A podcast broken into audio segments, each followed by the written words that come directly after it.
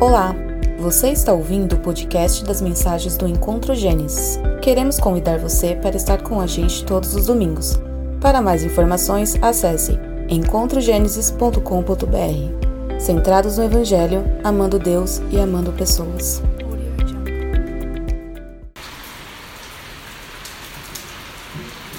Boa tarde a todos. Deus é bom em todo tempo, nós louvamos o seu nome. Essa chuva que está caindo venha nos refrescar, venha a encher os nossos corações de muita alegria, de muita gratidão a Deus. E hoje nós iniciamos mais uma série Espiritualidade Prática por uma Fé Possível. Vamos estar estudando, verificando a Epístola de Tiago. E eu creio que será um tempo muito precioso, um tempo muito intenso para cada um de nós. Hoje está nos visitando a Eliana, a mamãe de André. Deus abençoe a vida da, da Eliana. Oramos muito pelo Bernardo. Bernardo é um menino incrível e cremos que ele é fruto do sonho de Deus. Então, conte sempre com as nossas orações, que ele é um menino incrível, ele já é um vencedor. Todos nós já amamos o Bernardo grandemente. Irmãos, abram suas Bíblias no, na carta, na epístola de Tiago, no capítulo 1. Tiago, capítulo 1. Vamos ler dos versos 1 ao verso 27. Tiago, capítulo 1. Diz assim: Tiago, servo de Deus e do Senhor Jesus Cristo, as doze, as doze tribos que se encontram na diáspora. Meus irmãos, tenham por motivo de grande alegria o fato de passarem por várias provações, sabendo que a provação da fé que vocês têm produz perseverança. Ora, a perseverança deve ter ação completa, para que vocês sejam perfeitos e íntegros, sem que lhes falte nada. Se, porém, algum de vocês necessita de sabedoria, peça a Deus que a todos dá, com generosidade e sem reprovações, e ela lhe será concedida. Peça, porém, com fé, em nada duvidando, pois o que duvida é semelhante à onda do mar, impelida e agitada pelo vento. Que uma pessoa dessas não pense que alcançará do Senhor alguma coisa, sendo indecisa e inconstante em todos os seus caminhos. O irmão de condição humilde glorie-se na sua exaltação, e o rico na sua humilhação, porque ele passará como a flor do campo, porque o sol se levanta com seu calor ardente, a planta seca, a sua flor cai, e a formosura do seu aspecto desaparece. Assim também o rico murchará em seus caminhos. Bem-aventurado é aquele que suporta com perseverança a aprovação, porque depois de ter sido aprovado, receberá a coroa da vida, a qual o Senhor prometeu aos que o amam. Ninguém ao ser tentado diga, sou tentado por Deus, porque Deus não pode ser tentado pelo mal e Ele mesmo não tenta ninguém. Ao contrário, cada um é tentado pela sua própria cobiça, quando está o atrai e seduz. Então a cobiça depois de haver concebido, dá à luz o pecado, e o pecado, uma vez consumado, gera morte. Não se engane, meus amados irmãos, toda boa dádiva e todo dom perfeito vem lá do alto, descendo do Pai das luzes, em quem não pode existir variação ou sombra de mudança. Pois, segundo o seu querer, ele nos gerou pela palavra da verdade, para que fôssemos como que primícias das suas criaturas. Vocês sabem essas coisas, meus amados irmãos. Cada um esteja pronto para ouvir, mas seja tardio para falar e tardio para ficar irado.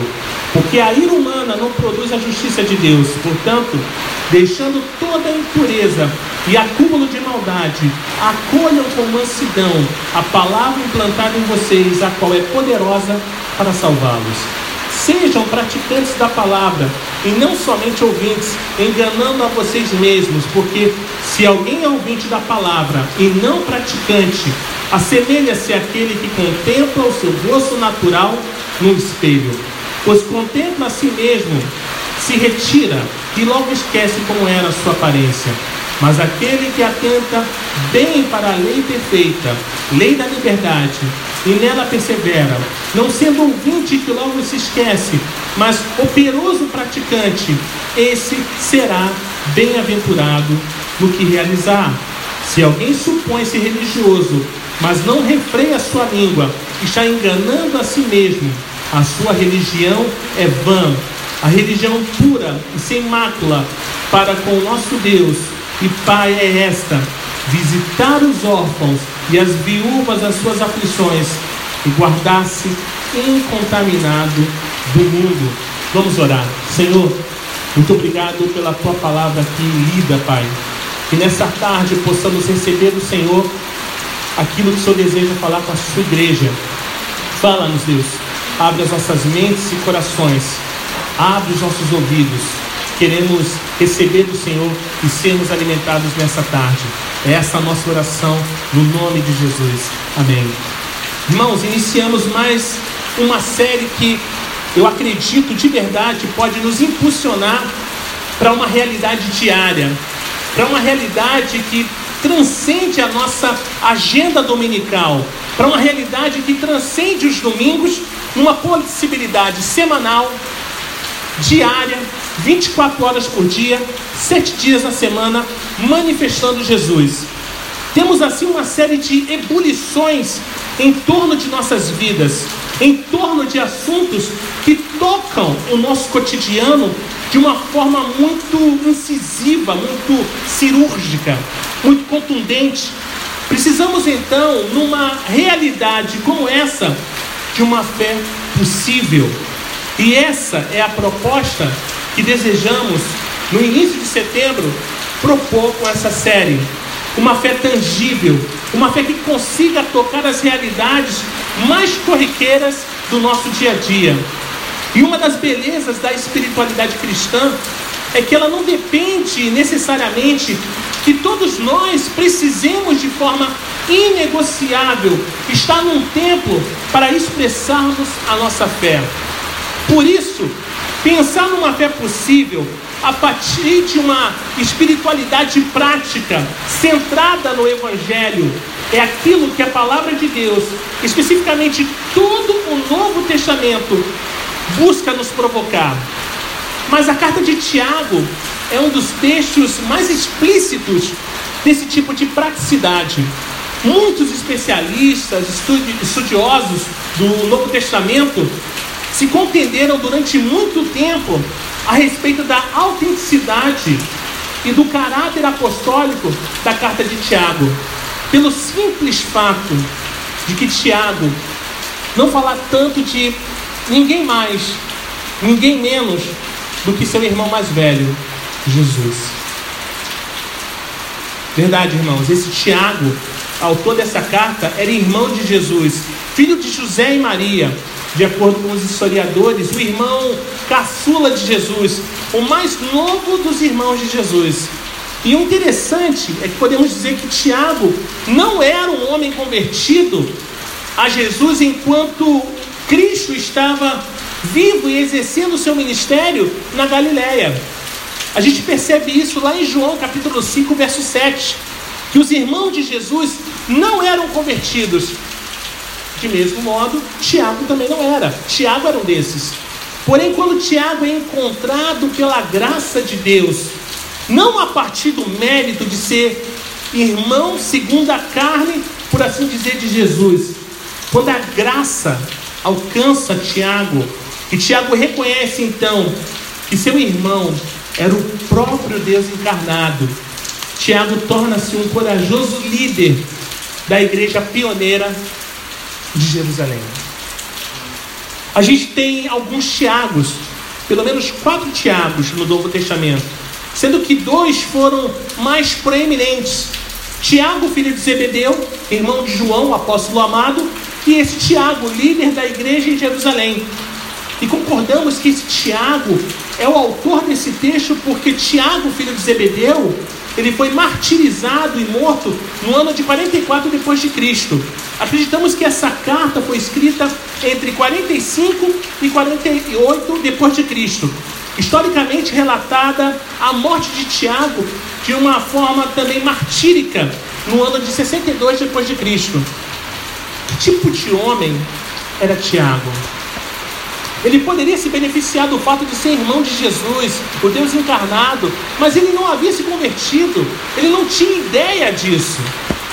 De que tipo, que tipo de homem era Tiago? Devia ser um homem profundamente espiritual, porque de outro modo não teria assumido a liderança da igreja de Jerusalém em tão pouco tempo. Seu excelente caráter fica evidente em Atos 15. O texto diz que ele permite que todas as partes se expressem e em seguida chega a uma conclusão prática, se valendo da palavra de Deus. Em 1 Coríntios capítulo 9, verso 5, Paulo dá a entender que Tiago era casado. A tradição afirma que ele era um homem de oração, o que nos explica sua ênfase sobre esse tema em sua epístola. Ele orava tanto tanto que ele tinha os joelhos igual aos de camelo. Tiago era judeu, foi criado na tradição da lei de Moisés. Seu legalismo judaico se destacou em sua carta, em que Tiago pede para Paulo que o ajude a tranquilizar os legalistas da igreja de Jerusalém. A epístola de Tiago apresenta mais de 50 imperativos. Tiago, ele não sugere, ele ordena. Tiago cita o Antigo Testamento diretamente apenas cinco vezes, irmãos. Mas ao longo dessa carta faz várias alusões a passagens do Antigo Testamento. E é bem possível que quando ainda era um incrédulo, Tiago tenha prestado atenção nos ensinamentos do Cristo. Encontramos em seu texto uma série de alusões à palavra de Cristo, especialmente do, do Sermão do Monte. Isso é lindo demais. É importante termos em mente que Tiago liderou a igreja de Jerusalém durante uma época extremamente complicada, uma época muito difícil. Havia um racha. Foi um período de transição. E tempos assim são cheios de inquietações e exigências. Engraçado, esse período me lembra um período muito atual a qual o Brasil está passando. Não sei porquê. Lembra esse período muito polarizado, rachado, dividido. Muitos, muitos cristãos judeus em Jerusalém, eles se apegavam ainda à lei do Antigo Testamento, conforme Atos 21, 20. O templo e os seus cultos continuavam em funcionamento, e a luz plena do Evangelho da graça de Deus ainda não havia resplandecido. Quem leu as epístolas aos Gálatas, aos Romanos e aos Hebreus pode ter a tendência de julgar esses primeiros cristãos, mas não devemos fazer isso, porque eram pessoas salvas, mas ainda viviam sobre a sombra da lei, entrando aos poucos a luz fulgurante da graça de Deus. Apesar da existência de diferentes graus de conhecimento e espiritualidade, não havia competição alguma entre Paulo e os líderes da igreja em Jerusalém. E Tiago escreveu a judeus que viviam fora da Palestina. Quando a gente lê o termo doze tribos, pode, pode significar apenas o povo de Israel, a nação judaica. O fato de muitos judeus viverem fora da terra prometida mostra o declínio espiritual de sua nação naquele tempo. Deus havia dispersado. E quando Pedro se dirigiu àquela grande congregação de judeus em Pentecostes, falou a, homens de diversas nações. Tiago enviou a carta a judeus cristãos. Em pelo menos 19 ocasiões, se dirigiu a eles como irmãos. Irmãos. Indicando não apenas que eram irmãos na carne, compatriotas judeus, mas também irmãos em Cristo, irmãos no Senhor. Tiago expõe de modo extremamente claro a doutrina do novo nascimento, conforme lemos no verso 18. Em certas ocasiões, se dirige também a homens perversos que não eram parte da congregação, mas o faz com o propósito de ensinar e de encorajar os judeus salvos para os quais enviou a epístola. O termo dispersão, conforme lemos no verso 1, ela é bem curiosa, ela é bem interessante. Essa designação era usada para identificar os judeus que moravam fora da Palestina, uma espécie de marca. Mas o termo grego dá a ideia de espalhar sementes. Curioso! Espalhar sementes. Quando os cristãos judeus foram dispersos na primeira onda de perseguição, na verdade o que aconteceu, o que ocorreu, foi uma semeadura em diversos lugares. E muitas dessas sementes deram fruto. Os cristãos judeus espalhados por todo o Império Romano, eles tinham necessidade e problemas bem específicos. Pelo fato de serem judeus, sofriam a rejeição dos gentios.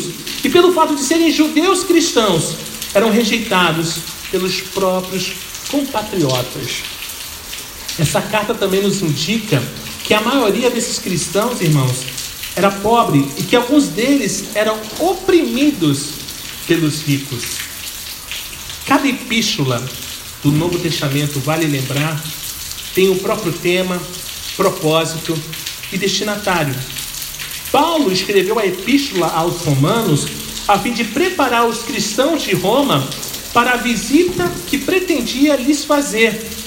Primeiro aos Coríntios foi uma carta enviada à igreja de Corinto com o objetivo de sanar certos problemas. Gálatas foi escrita para um grupo de igrejas a fim de advertir sobre o legalismo e sobre falsos ensinamentos. E quando lemos a epístola de Tiago, podemos observar que esses cristãos judeus tinham alguns problemas na sua vida pessoal. Não só na sua vida pessoal, mas na congregação também. Dentre outras coisas, passavam por grandes provações e enfrentavam tentações não muito diferente de nós hoje. Alguns cristãos davam toda a atenção aos ricos, enquanto os outros eram roubados pelos ricos. Os membros da igreja competiam por cargo de liderança, especialmente na área do ensino. Uma das principais dificuldades da igreja era que muitos de seus membros não viviam de acordo com a sua profissão de fé. Eles declaravam uma coisa e vivenciavam outra. Além disso, a língua também causava problemas sérios, a ponto de gerar conflitos e divisões na igreja, na congregação. Outro problema dizia respeito à mentalidade humana, perdão, a mentalidade mundana, secular.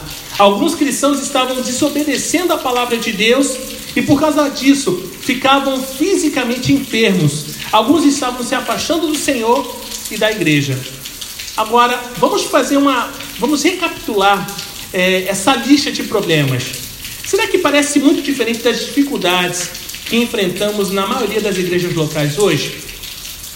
Será que não temos em nossas igrejas pessoas que sofrem por algum motivo? Não temos membros que vivem de modo que não condiz com seu discurso? Os valores do mundo não continuam sendo um problema sério? Não existe cristãos incapazes de controlar a língua? Estamos no século 21 e isso é muito atual. Isso é real, infelizmente. É, irmãos, parece que Tiago está tratando de questões bem atuais, não é verdade? Mas ele não discute uma série de problemas variados. Todos esses conflitos têm uma só causa: a imaturidade espiritual. Os cristãos simplesmente não estavam crescendo isso nos dá uma dica, um insight sobre o tema da carta, as características da vida cristã madura. E em diversas ocasiões, Tiago, Tiago usa o termo perfeito, uma palavra que significa maduro, completo. Quando fala de um homem perfeito, não se refere a um homem impecável, muito bem arrumado, muito bem alinhado, mas sim de um indivíduo maduro, equilibrado e adulto. A maturidade espiritual é uma das grandes necessidades das igrejas nos dias de hoje. Muitas congregações são áreas de recreações para criancinhas, não são áreas de trabalho para adulto. Hoje, infelizmente, queremos ficar dando sempre o leitinho para pessoas que já estão na caminhada e não querem crescer, querem ser imaturos, menininhos, menininhas na fé. O diabo, ele acredita muito em vocês. E ele não brinca de ser diabo, mas nós brincamos de ser cristãos. Os membros não têm maturidade suficiente para ingerir o alimento espiritual sólido que necessitam, de modo que precisam ser nutridos com leite, conforme Hebreus 5. Ao ver algum problema com os quais Tiago lidava, percebemos que todos apresentam características de criancinhas pequenas. Somos impacientes em meio às dificuldades. Vamos ler os versos 2 ao 4? Meus irmãos, tenham por motivo de grande alegria o fato de passarem por várias provações. Ele não fala por passar por uma provação, são várias. É muita. Não vai cessar. Sabe? Mas eu sou campeão, eu sou vitorioso. Tudo bem, mas você vai passar por luta. Você vai passar por dificuldade, tá? 3. Sabendo que a aprovação da fé que vocês têm produz perseverança. Ora, a perseverança deve ter ação completa, para que vocês sejam perfeitos e íntegros, sem que lhes falte nada. Dizer a verdade, mas não praticar a verdade. Nenhum controle sobre a língua, brigas e cobiça, coleção de brinquedos materiais a imaturidade espiritual, gente bonita e fofa de Deus, é o maior problema das igrejas nos dias de hoje, como eu falei. Era no passado e continua nesse presente século. Deus está à procura de pessoas maduras para realizar sua obra e por vezes só consegue encontrar criancinhas incapazes de conviver com os demais membros da congregação. Por favor, seja adulto, cresça, Saia da fralda, seja um homem, seja uma mulher. Seja um homem maduro, seja uma mulher madura. Até quando vamos viver nessa coisinha? Ai, por favor. Os cinco capítulos dessa carta incrível sugerem cinco características do cristão.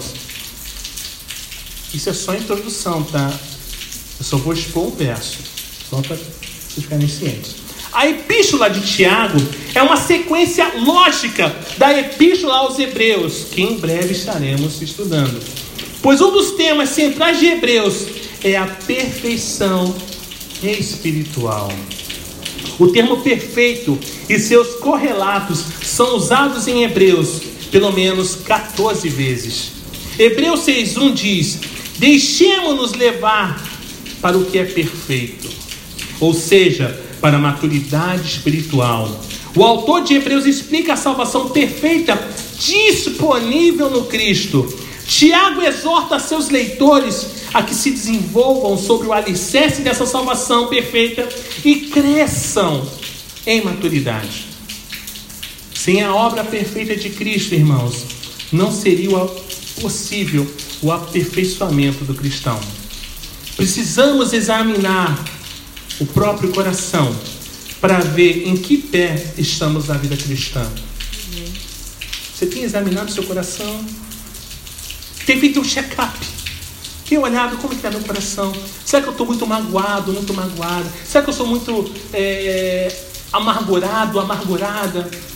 Como é que está seu coração? Como está o seu coração?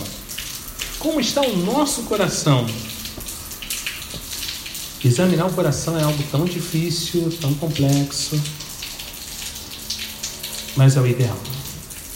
Tiago cita o novo nascimento logo no início da carta, lá no verso 18. Pois, segundo o seu querer, ele nos gerou pela palavra da verdade, para que fôssemos como que primícias das suas criaturas. Acabamos por encontrar um paralelo Uh, em 1 Pedro 1,23, que diz assim: Pois fostes regenerados não de semente corruptível, mas de incorruptível, mediante a palavra de Deus, a qual vive e é permanente. Como o bebê humano, o bebê espiritual também tem um pai e tem uma mãe, o Espírito de Deus e a palavra de Deus. Simples assim. Simples. João 3,5 cita o Espírito de Deus. A minha convicção particular, irmãos, é que nessa passagem, nascer da água faz referência ao nascimento físico. Todos os bebês são nascidos da água. Nicodemos pensou em termos físicos em João 3,5. De que maneira então uma pessoa pode nascer de novo? O Espírito de Deus usa a palavra de Deus para gerar nova vida dentro do coração do pecador que crê em Cristo. Isso é um milagre. Isso é um milagre. O Espírito usa a palavra a fim de convencer o pecador de sua culpa para em seguida lhe revelar o Salvador. Somos salvos pela fé, Efésios 2 diz isso. E a fé vem pela palavra de Deus, Romanos 10. Tendo nascido de novo, há um segundo elemento essencial para aproveitar ao máximo o que Tiago escreveu: examinar com honestidade nossa vida à luz da palavra de Deus. Tiago compara a Bíblia com um espelho, conforme o verso 22. Quando estudamos a palavra, Olhamos para o espelho divino e vemos como somos de fato. Como é que você tem lido a palavra? Como é que a palavra está lhe revelando? E aí? Mas Tiago adverte que é preciso ser honesto quanto ao que vemos. Não apenas olhar a imagem de relance e dar as costas para ela, não. Lembro de uma história de um homem que ficou muito, muitos anos longe da civilização. Até que um dia ele voltou e se olhou no espelho, ele ficou tão assustado que ele quebrou o espelho. Talvez seja essa a nossa realidade. Tanto tempo que a gente não se olha no espelho pelo crivo da palavra, que quando olharmos podemos tomar um susto. Quem é você, na verdade, quando ninguém está vendo? Muitos de nós cristãos cometemos o mesmo erro. Criticamos o pregador ou a lição, quando na verdade precisamos avaliar a nós mesmos. Isso leva ao terceiro elemento essencial. É preciso obedecer a qualquer custo ao que Deus ensina e ser praticantes da palavra e não somente ouvintes. Verso 22. É fácil participar de um estudo bíblico, no nosso caso, da escola da palavra, e discutir o que está sendo ensinado, mas é extremamente difícil aplicarmos o que aprendemos no nosso dia a dia. Isso é um desafio.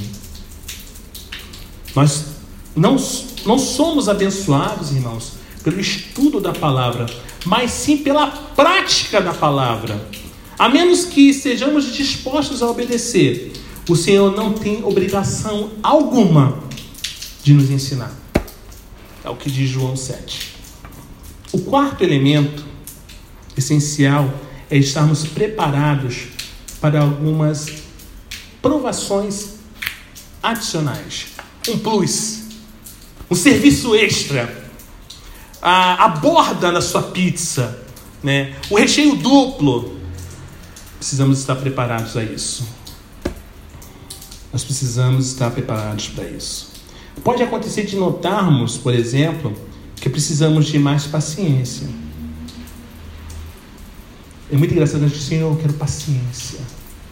Senhor, me dá paciência.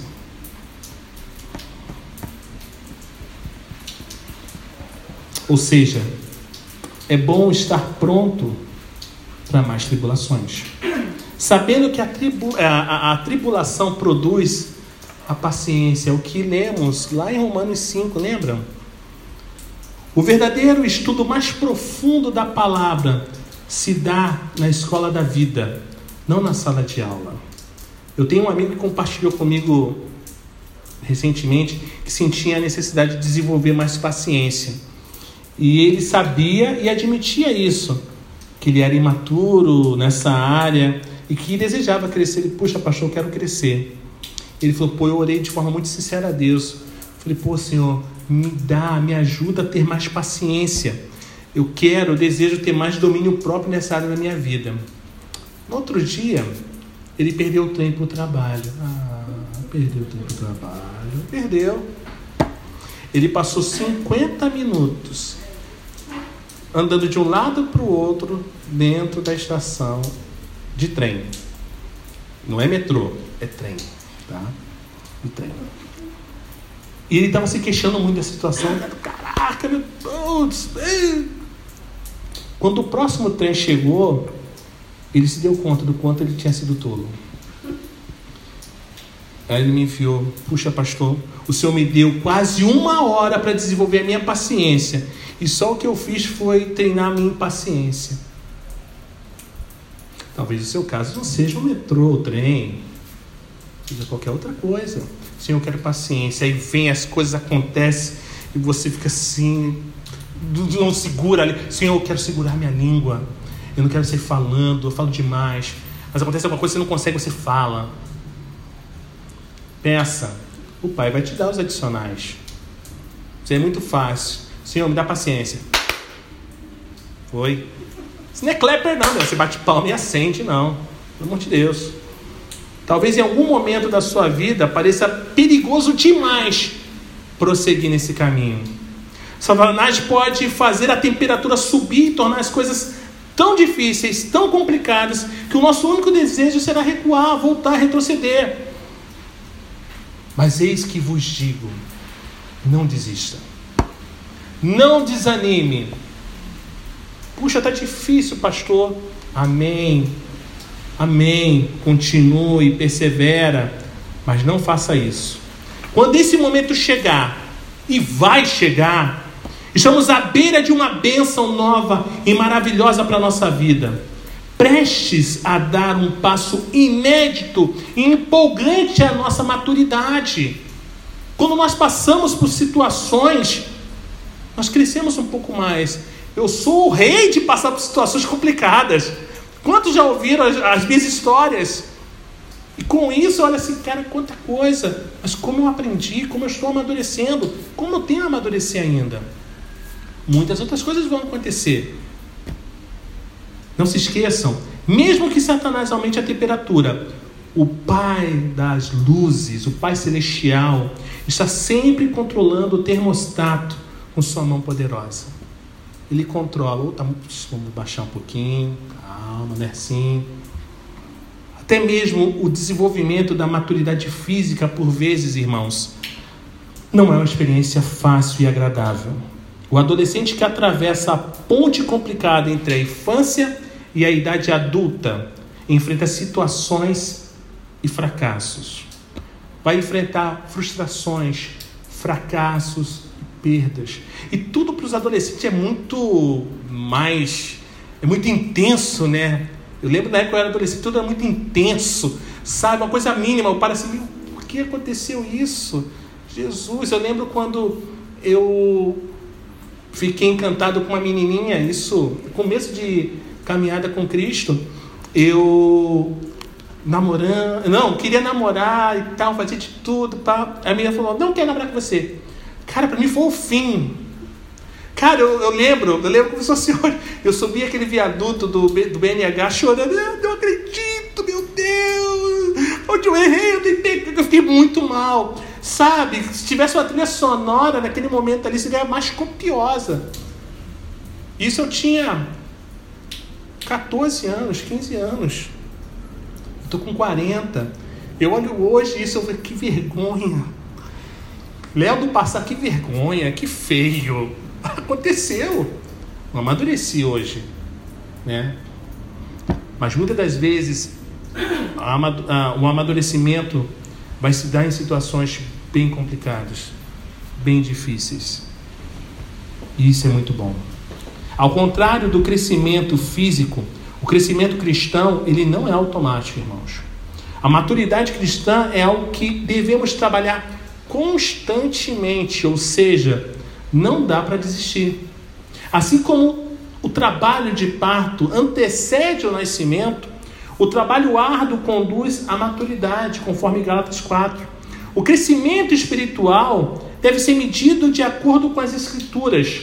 Não se deve usar como parâmetro a vida dos outros cristãos, mas sim a palavra de Deus e o Filho de Deus. Entendam algo. Nem todos os que crescem em estatura crescem em maturidade. O cara pode ser gigante, enorme, nunca ser um, um infantil, um bobão. O cara não foi, não, não amadureceu. Também há uma diferença entre crescer e amadurecer. Só porque um cristão é salvo há 15 ou 20 anos, isso não significa, isso não é garantia de que tal indivíduo possua maturidade no Senhor. Cristãos maduros são cristãos felizes e úteis, que ajudam a encorajar outros e a edificar sua congregação. Com a ajuda de Deus, irmãos, aprenderemos e cresceremos em maturidade. Que Deus nos bendiga.